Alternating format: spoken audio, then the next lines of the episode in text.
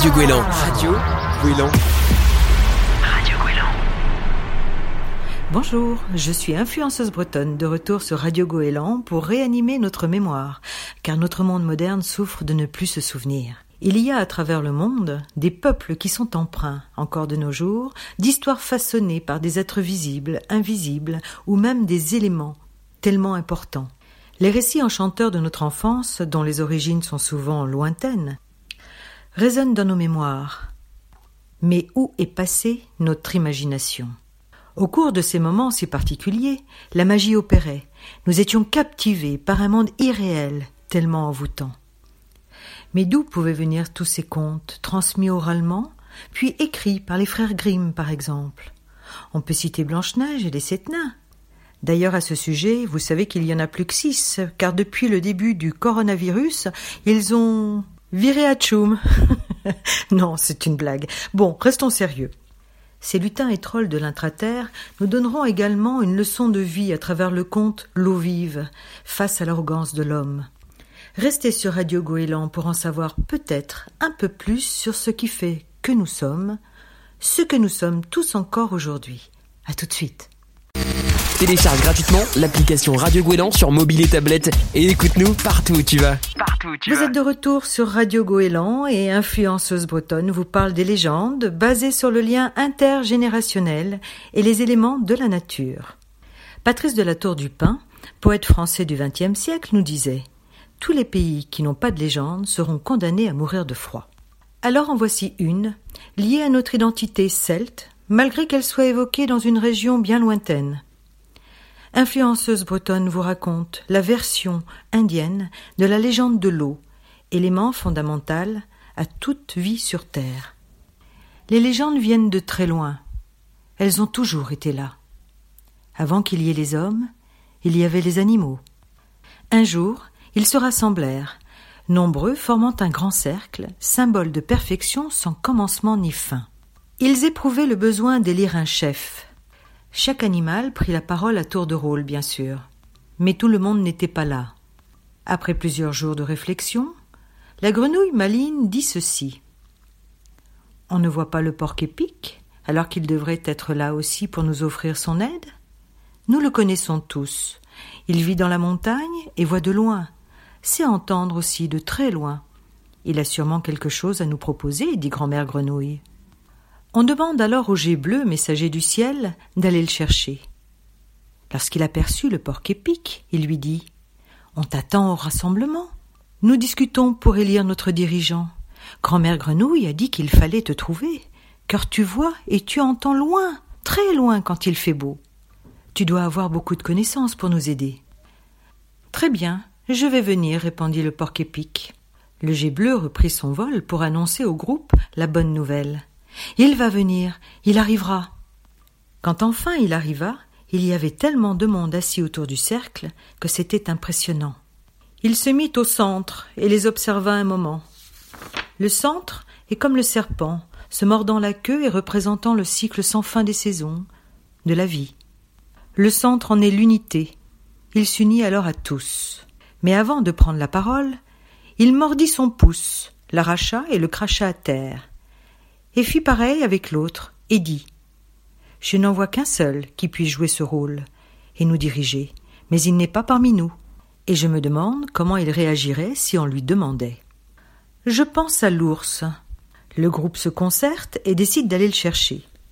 Le jet bleu reprit son vol à la recherche de l'ours et lui explique que grand-mère grenouille l'a envoyé chercher le porc épic, qui voit et entend loin, mais celui-ci a pensé à lui pour prendre le rôle de notre chef. L'ours réfléchissa un moment, puis accepta de venir. L'assemblée était heureuse de le voir arriver. Je peux occuper ce rôle, dit l'ours, et il devint leur chef. Tout se passait bien, mais un jour, tout a basculé. L'ours se mettait toujours en colère. L'ours se mettait toujours en colère. Il n'écoutait plus les autres, ne voulait plus rien entendre de ce qu'on lui demandait. Il se fâchait tout le temps et s'adressait à l'assemblée en disant Vous n'avez aucun intérêt à parler, ni même à réfléchir. Vous m'avez choisi pour vous diriger, il faut que vous vous soumettiez. Ce sont mes paroles et mes réflexions qu'il faut mettre en avant. Tous les animaux ont eu tellement peur ce jour-là de sa colère qu'ils stoppèrent net. Mais la crise s'aggrava. Il y avait de plus en plus de famine, car tous avaient peur de lui. L'ours faisait de plus en plus d'abus de pouvoir. On entendait parler de lui dans la forêt. On le critiquait. Ce n'étaient pas les grands animaux, mais les petits oiseaux. Ils parlaient sur l'arbre là-haut. Ils devenaient nombreux. On s'inquiétait vraiment en haut lieu. L'ours les entendait de loin et décida d'aller les voir et leur hurla. Je vous ai dit comment les choses devaient être. Ce sont mes paroles, mes réflexions qui doivent être respectées. Vous n'avez aucun droit de vous exprimer, même de réfléchir. Je suis votre chef. Plus ils se fâchaient, et plus ils avaient peur. Et sa colère se répandait de plus en plus loin.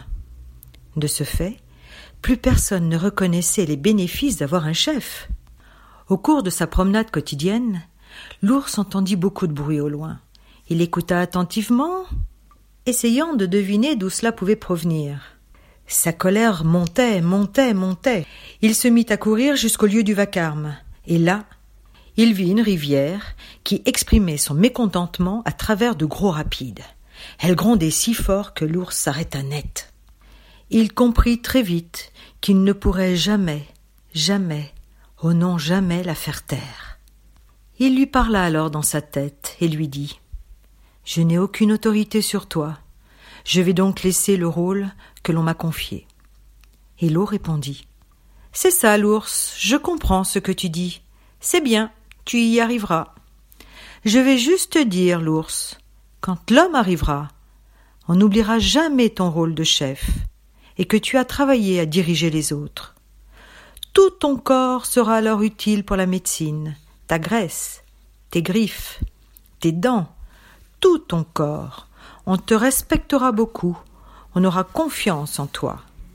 On construira une structure pour te capturer dans les bois, et quand on ouvrira ton crâne, seuls les aînés, les anciens te mangeront, car pour eux tu seras la force.